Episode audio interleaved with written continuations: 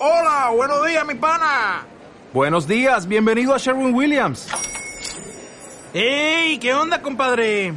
¿Qué onda? Ya tengo lista la pintura que ordenaste en el ProPlus app. Con más de 6.000 representantes en nuestras tiendas listos para atenderte en tu idioma y beneficios para contratistas que encontrarás en aliadopro.com. En Sherwin Williams somos el aliado del PRO.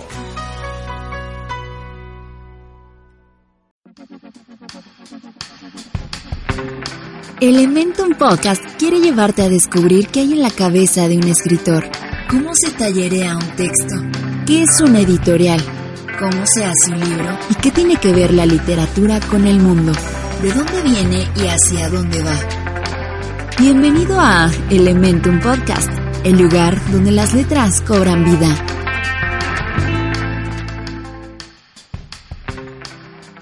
Hola, ¿qué tal? Les saluda Gris Pacheco y para la emisión de esta semana tenemos una pregunta bastante interesante. ¿Alguna vez te has preguntado sobre los árboles, en específico sobre los ahuehuetes? Rodolfo Hernández es autor de, entre muchos títulos, de El abuelito de los oaxaqueños y 34 historias de ahuehuetes más, quien junto a Alfonso Suárez realizaron una presentación editorial en la Feria Universitaria del Libro 2019 de la Universidad Autónoma del Estado de Hidalgo, donde platicaron acerca del árbol nacional, el ahuehuete. Para ello, me permito comentarles que Rodolfo Hernández Rea nació en San Pedro de las Colonias Coahuila en 1964.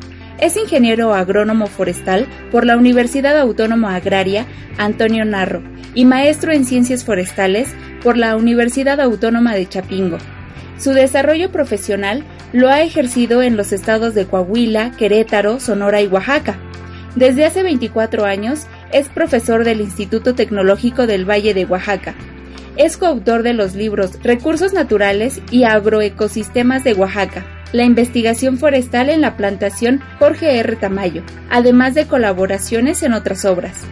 Actualmente es presidente de la Asociación Mexicana del Agüehuete, Árboles Viejos del Agua. Fue organizador del Tercer Congreso Nacional del Agüehuete. Mientras tanto, Alfonso Suárez Islas nació en Tulancingo, Hidalgo, en 1972, graduado de Ingeniería Forestal en la Universidad Autónoma de Chapingo, maestro en Agroforestería Tropical por el Centro Agronómico Tropical de Investigación y Enseñanza, sitio en Costa Rica en 2001. Obtuvo el grado de doctor en Ciencias en Botánica por el Colegio de Postgraduados en 2011. Ha trabajado como consultor del área agroforestal en organizaciones privadas y gubernamentales. Desde el año 2003, funge como profesor investigador de tiempo completo en el Instituto de Ciencias Agropecuarias de la Universidad Autónoma del Estado de Hidalgo, donde es titular de los cursos de silvicultura tropical y sistemas agroforestales. Alfredo y Alfonso nos regalan una entrevista donde nos cuentan sobre la importancia del árbol milenario, el agüehuete, que también es el árbol nacional. Bienvenidos, gracias por estar aquí. Muchas gracias. Gracias, gracias a ustedes. Y bueno, me enfoco en usted primero, maestro Rodolfo, con el gusto de saludarlo, de poderlo tener aquí en Hidalgo y compartiendo con nosotros acerca de su más reciente título y preguntarle de dónde nace este amor por los agüehuetes, porque hoy que tuve la oportunidad de convivir más con usted, me doy cuenta que usted escucha que hay un agüehuete y usted quiere salir corriendo a ver a dónde está el agüehuete. ¿De dónde nace este gusto por estos árboles? Bueno, pues es un gusto muy antiguo. Yo recuerdo que cuando era niño eh, estaba mi mamá preparando la cena en una ocasión en la cocina de la casa y tenían prendido el noticiero 24 horas con Jacobo Zabludowski. Muchos de mi generación recuerdan que era el noticiero más importante porque prácticamente era el único noticiero a nivel nacional. Y en esa ocasión estaba dando la noticia de que el árbol de la noche triste había sido quemado por unos vándalos ebrios y recuerdo perfectamente el rostro de mi madre que estaba crispado del enojo y decía cómo se atreven esta bola de borrachos a quemar el árbol nacional. Yo siendo un niño pues no sabía que era un árbol nacional ni qué, ni qué árbol era. Y le pregunté qué, qué era y me dice, pues ese es el agüehuete, ese es el árbol nacional, es un símbolo para nuestro país, para nuestra cultura. Y esto se me quedó grabado, tanto el rostro de mi madre como el ahuehuete. Y ahí nace el gusto inicial por los ahuehuetes. Posteriormente en la universidad, en la Antonio Narro, en Santillo, Coahuila, ya siendo estudiante de ingeniería forestal, mi maestro de botánica forestal pues nos enseñó la importancia taxonómica de la especie Taxodium cronatum. Y finalmente el tercer hecho es mi llegada a Oaxaca y conocer los ahuehuetes que representan al estado a nivel mundial, que es el árbol de Santa María del Tule y precisamente el objeto del libro que es el abuelito de los oaxaqueños, que está en la ciudad de Oaxaca. De ahí nace el gusto y la pasión por los ahuehuetes. Pero este abuelito de los oaxaqueños nos explicaba en, en una charla previa que tuvimos que era parecido al pariente pobre, ¿no? Porque toda la atención se le están dando al árbol del tule, que es un árbol también muy representativo de la cultura mexicana, y que el ahuehuete pareciera que está olvidado y que inclusive cuando usted lo visitó, y corríjame si me equivoco, estaba seco, estaba, podría decirlo, muriendo, ¿no? Sí, así es. Cuando llegué inicialmente a Oaxaca en 1995, empecé a recorrer las áreas verdes de la ciudad de Oaxaca me encontré con la sorpresa de este ejemplar majestuoso que está en la antigua estación de ferrocarril y me pregunté que cómo era posible que estuviera en este estado de degradación total. Era un urinal público, no, no tenía una cerca, comunicaba las colonias que están próximas al Agüehuete, era un nido de vándalos también y estaba eh, muy deteriorado fisiológicamente. De tal manera que yo lo comparé en una conferencia inicial, el pariente rico, que es el árbol de Santa María del Tule, que recibe toda la atención, toda la focalización, que tiene un equipo de expertos cuidando cualquier detalle que le pase para que no para que no pierda la salud, porque prácticamente el poblado de Santa María del Tule vive, la economía de este pueblo gira en torno a los visitantes que van a conocer el ahuehuete de Santa María del Tule. Y no es posible explicarse que a unos kilómetros en la ciudad de Oaxaca, que es la capital del estado de Oaxaca, esté un árbol de ahuehuete completamente olvidado, convirtiéndose así en el pariente pobre y por eso la comparación del pariente, pariente pobre. A raíz de eso, pues me hice el propósito de hacer algo por el rescate y la dignificación de este abuelito de los oaxaqueños. Afortunadamente tenemos tres años aplicando un programa de manejo para el rescate el abuelito, a pesar de que es un individuo viejo, eh, ha estado respondiendo favorablemente al tratamiento que le hemos propuesto. Y da mucho gusto que hasta parece una metáfora poética, que ahora en el Museo Infantil de Oaxaca, cuando los niños llegan, van y conocen al ser vivo más viejo de la ciudad de Oaxaca, que es el abuelito de los oaxaqueños. De ahí este juego de palabras, ¿no? El juego de palabras entre ahuehuete y abuelo. ¿sí? Eh, cuando decimos vamos a ver a mi abue, no, no, somos conscientes la mayoría de los mexicanos que estamos usando una raíz náhuatl que significa precisamente viejo, agüe. Entonces yo nada más hice la sustitución de ahuehuete por abuelito.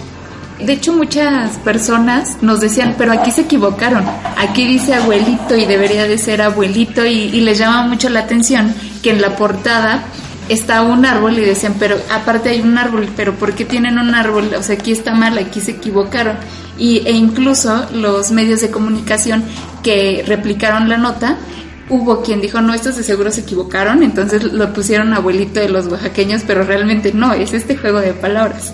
Sí, en una conferencia que, que dimos ahí en el Museo Infantil de Oaxaca, ya cuando era el museo, eh, también se equivocaron en la promoción. Yo les especifiqué que decía abuelito, que debería de ser abuelito. Y en los carteles que salieron me corrigen y le ponen abuelito, ¿sí? Incluso yo quería, eh, cuando estábamos preparando el libro aquí con Editorial Elementum, que Agüe apareciera en cursiva, en itálica, para acentuar más la diferencia, ¿sí? Y fuera un golpe de atención para lograr el objetivo que yo tengo de destacar que es un ahuehuete longevo, que es el ser vivo más viejo de la ciudad de Oaxaca. Y hace unos momentos también nos comentaba acerca de todos los cuidados que necesita un ahuehuete. Doctor Alfonso, ¿podría explicarnos un poco más sobre cuáles son estos cuidados?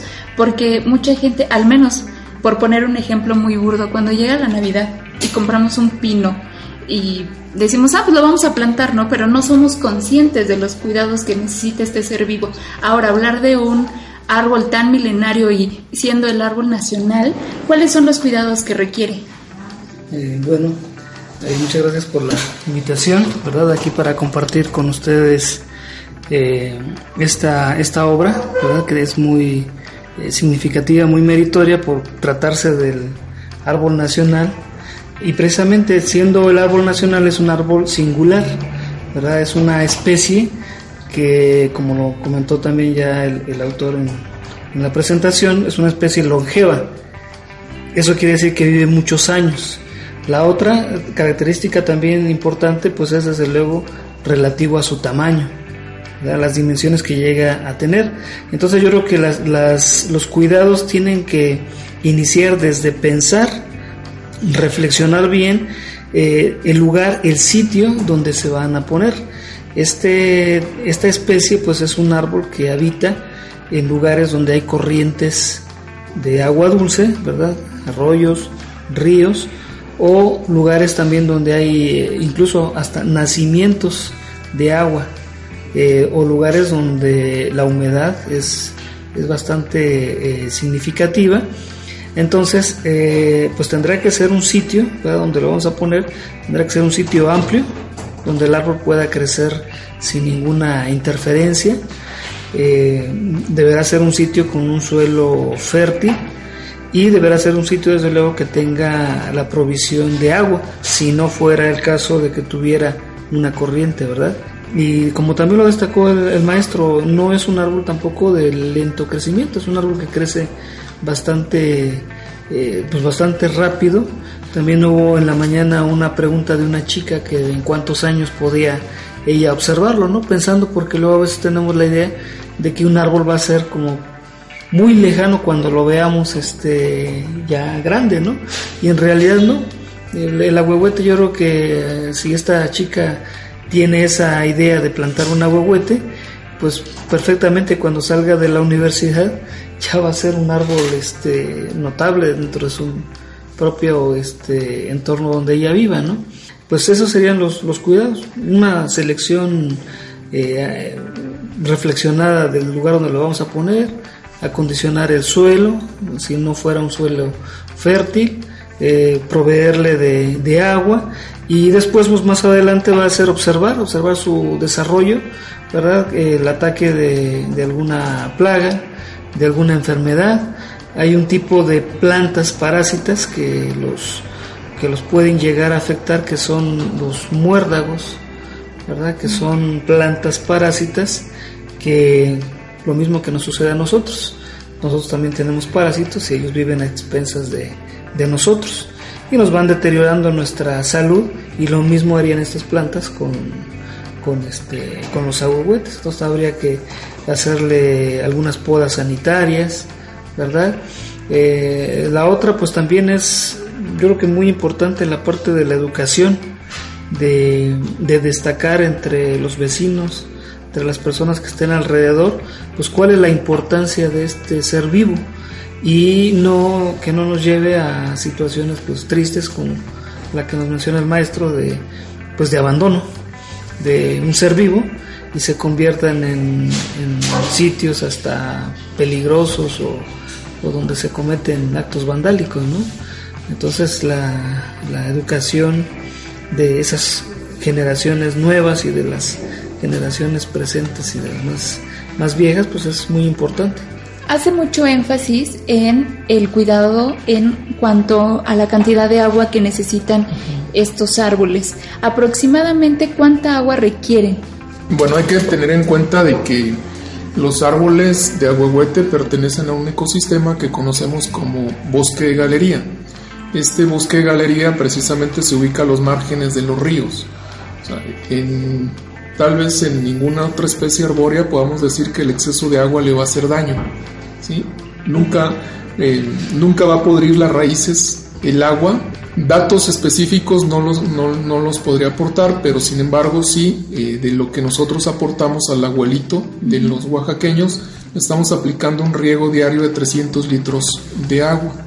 Eh, el árbol tiene una talla de una, eh, un diámetro a 1,30 metros de altura de 4 metros y medio y alcanza 14 metros de altura. ¿Y cuánto crecen los ahuehuetes? ¿Cuánto es lo máximo? Digo, 13 metros es bastante.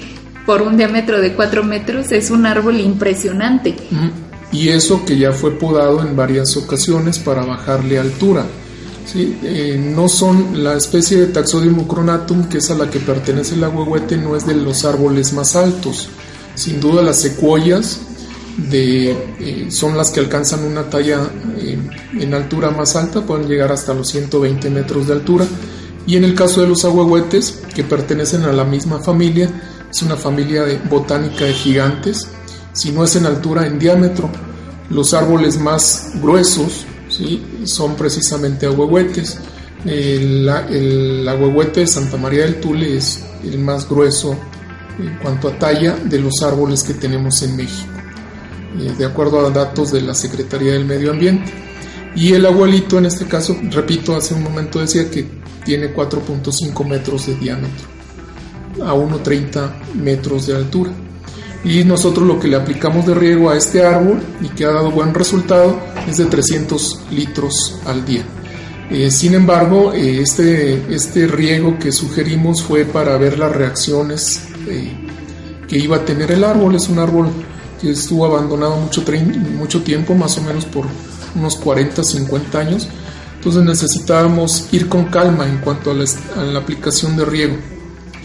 Durante dos años aplicamos esa cantidad diaria y eh, desde hace ocho meses estamos aplicando 500 eh, litros el fin de semana porque hemos visto que fue que resultó favorable esa aplicación de riego. Esta cantidad de agua la tomamos de cuatro árboles de aguahuete a los que le estamos aplicando un cuidado también semejante que hemos plantado en el Instituto Tecnológico del Valle de Oaxaca, donde yo trabajo. Tenemos un árbol de 12 años, en la que le aplicamos diario, el riego diario, porque no tenemos un río próximo en, el instituto, ¿sí? y a otros eh, que tiene el siguiente en edad, tiene plantado por nosotros, tiene 7 años, y los dos más pequeños, 2 años que están plantados en el instituto. Sin embargo, ya eh, otro que no fue plantado por nosotros, que ya estaba ahí en el casco de la hacienda, el instituto está en un casco mm, de la hacienda Nazareno, tiene 136 años y se han logrado sobrevivir mm, solo, sin aplicación de riego, pero sí su apariencia es distinta a la que aplicamos para los que estamos cuidando con la aplicación de riego diario. Me llama mucho la atención la cantidad de litros con los que riegan este árbol, pero ¿cómo le hacen para llevar esta cantidad de agua a este árbol? ¿Cuál es el sistema de, riego? ¿Cómo funciona?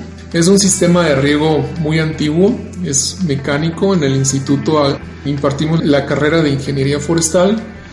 Yo soy profesor de ahí, entonces mis alumnos son los que riegan. ¿Sí? Cada uno de ellos eh, transporta una cubeta de, de agua, más o menos de 16 litros cada uno y lo riega constantemente. Yo asigno a las personas y voy rotando a las personas que riegan los chiquitos, el mediano y el grande.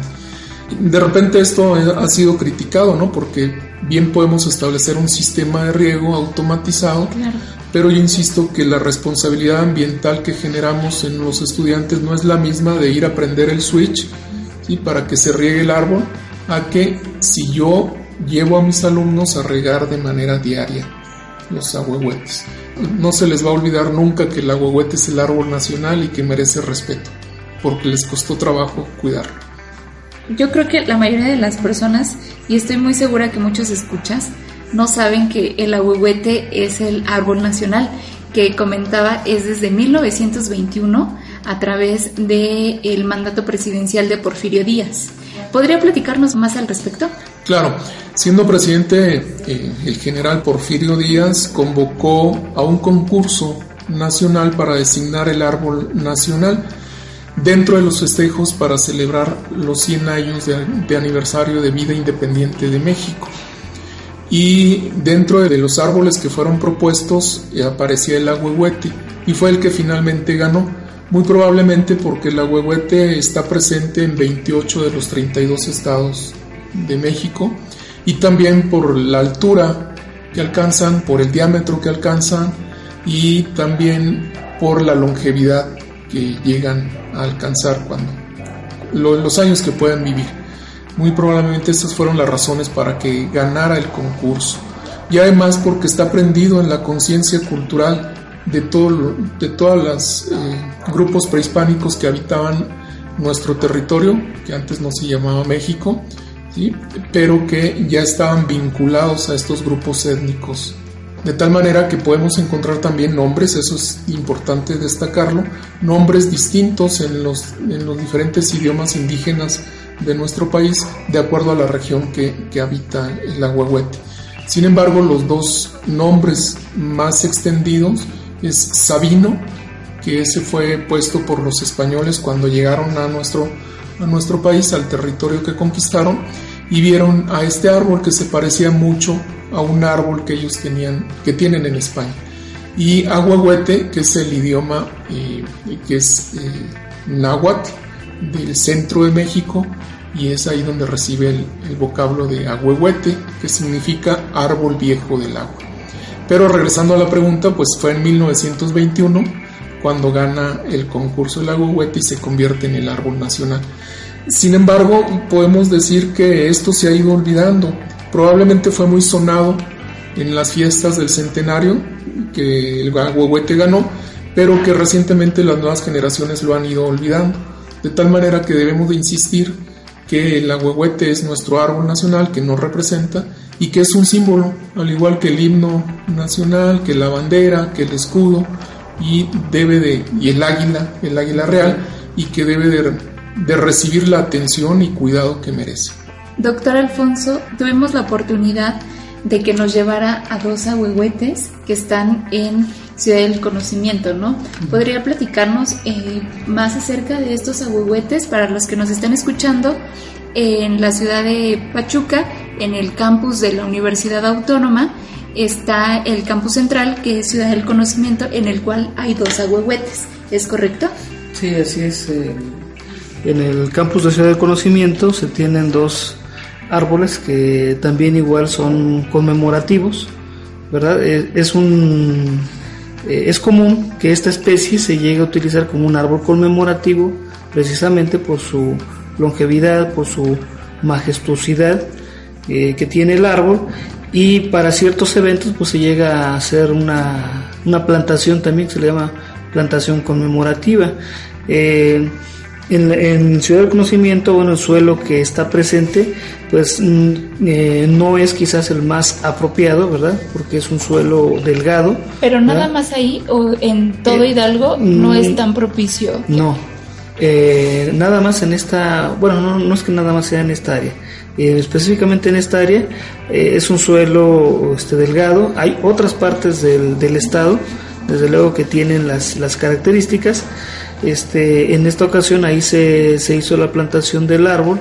Pues el árbol, el, que está en la parte cercana al Cevide, pues se observa que está en unas condiciones este, apropiadas. Quizás haga falta todavía un poco más de, eh, de riego, a lo mejor también hay algunas podas este, para ir conformando el árbol, porque no es un árbol todavía eh, grande o con dimensiones extraordinarias. Y yo creo que también eh, labores de, fertilización. Eh, yo creo que debemos de recordar que quizás los mejores fertilizantes pues son los fertilizantes eh, naturales y en este caso la materia orgánica. Luego muchas veces en las, en las calles se barren las hojas de los árboles cuando, se, cuando caen y este, yo haría un, pues un llamado a las personas que esas hojas las recojan y que entren en un proceso de, de composteo. Se pueden ir mezclando con desechos de la cocina, con cáscaras de frutas, los cascarones de huevo, y ahí de ahí hacer un, fertilizante que se le puede utilizar, regresar a la tierra con otros eh, árboles que tengan plantados. En el caso de, de la huehuete ahí de, de Ciudad del Conocimiento, pues hace falta también esta parte, ¿verdad? El segundo árbol está un poco más arriba y ese árbol presenta un, un menor desarrollo. Ese es el pariente pobre. Eh, es el pariente pobre que en el recorrido que hicimos el día de hoy, este me recordó esa, esa frase un poco, porque también como que se, se ha ido olvidando. Y, y, también hace falta labores de, de, fertilización, de riego, y se pueden lograr estos árboles. Este, hay ejemplos a nivel de México y desde luego a nivel mundial, donde se puede a través de ciertas prácticas, se puede transformar el medio, desde luego de una forma limitada, ¿verdad? Este, porque no podríamos hacer quizás grandes bosques, sí, pero sí podríamos tener algunos ejemplares cuidándolos de una mejor manera. Y en el estado de Hidalgo sí, sí tenemos este, ejemplares, zonas donde hay eh, ahuehuetes, una zona significativa pues es en la ciudad de Ixmiquilpan, ¿verdad? donde tenemos el río Tula, en las riberas del río Tula pues hay, hay árboles de, de ahuehuete. Eh, luego hay, eh, aunque no lo, ahora sí no lo conozco personalmente, lo conocí gracias, ahora sí por fotos, un estudiante también este, de nuestra carrera en Tulancingo, que me mencionó que en Simapán hay un árbol notable, este, que incluso pudiera llegar a, ser eh, quizás el segundo árbol notable de, de Huehuete, después del de Santa María del Tule. Y ese quizás a lo mejor también increíble para la gente, porque cuando escuchan de Simapán se asocia inmediatamente con una zona árida, muy árida. Así es. Ajá. Entonces ahí lo que nos, nos, sugiere también la existencia de ese árbol es de que pudiera existir algún tipo de corriente subterránea o un manto de agua eh, cercano a la superficie que estuviera manteniendo ese árbol. Es decir, donde vemos a huehuete vemos agua. Se puede decir que sí, es un, es un indicador. ¿Sí? Este, eh, en algunos sitios no es tan evidente, o sea, no, se ve el agua que está corriendo, este, puede ser de forma subterránea y en otras partes incluso el árbol pues está sobre el, un nacimiento de agua. El agua a veces está naciendo eh, a, las, a los pies, en la, en la, raíz de los árboles, ¿verdad? Y, y eso, pues sí, podemos asociar un, un ahuehuete con este, cierta abundancia de agua, aunque esté en un lugar seco, ¿no? Un lugar árido o semiárido. Y cabe resaltar que las raíces de los árboles tienen la misma proporción de la altura, ¿verdad? O sea, como Sí. es arriba, es abajo. Eh, yo creo que sí, eh, así como lo está, lo está diciendo, eh, efectivamente. Así me lo explicó Ale Holguín, quien es parte del equipo editorial y quien estuvo a cargo de la corrección de, de estilo del abuelito. Me decía, así como es arriba, es abajo. La naturaleza eh, pues tiene leyes y entonces se va a ajustar. Si hay una, una gran masa arriba, eh, que es lo que vemos, abajo es desde luego correspondiente a esa gran masa, porque esa gran masa de arriba va a tener que ser alimentada por todo un sistema de raíces en, debajo del suelo, ¿verdad? Ha sido enriquecedor platicar con ustedes, sin embargo se nos ha acabado el tiempo. ¿Hay algo que les gustaría agregar? Pues que la próxima vez que visiten Oaxaca, además de que visiten el árbol de Santa María del Tule, busquen al abuelito de los oaxaqueños, que está en la antigua estación de ferrocarril de la ciudad de Oaxaca, dentro de las instalaciones del Museo Infantil de Oaxaca. Mis, palabras para esta entrevista serían que, que busquen plantar un árbol, precisamente. No tiene que ser quizás este, un árbol grande, todo se puede ajustar a sus a los, a los lugares donde viven, pero que busquen tener eh, un árbol como ser vivo que, que nos conecte precisamente con la naturaleza y que desde luego nos haga más sensibles de, de la vida, ¿verdad? para que la, la cuidemos y, y en el caso de tener pequeños, pequeñines, pues desde luego de irlos educando también en el cuidado de la naturaleza. Es así como llegamos a la parte final de este podcast. Agradezco a todos y todas ustedes que nos escuchan al otro lado de la bocina, pero principalmente agradezco al maestro Rodolfo Hernández y al doctor Alfonso Suárez. Las los invito a leer El abuelito de los oaxaqueños y 34 historias de agüehuetes más. Se despide Gris Pacheco. Gracias por escuchar Elementum Podcast. Síguenos en todas nuestras redes sociales para que siempre estés enterado de lo que pasa en el mundo editorial. Elementum Podcast, el lugar donde las letras cobran vida.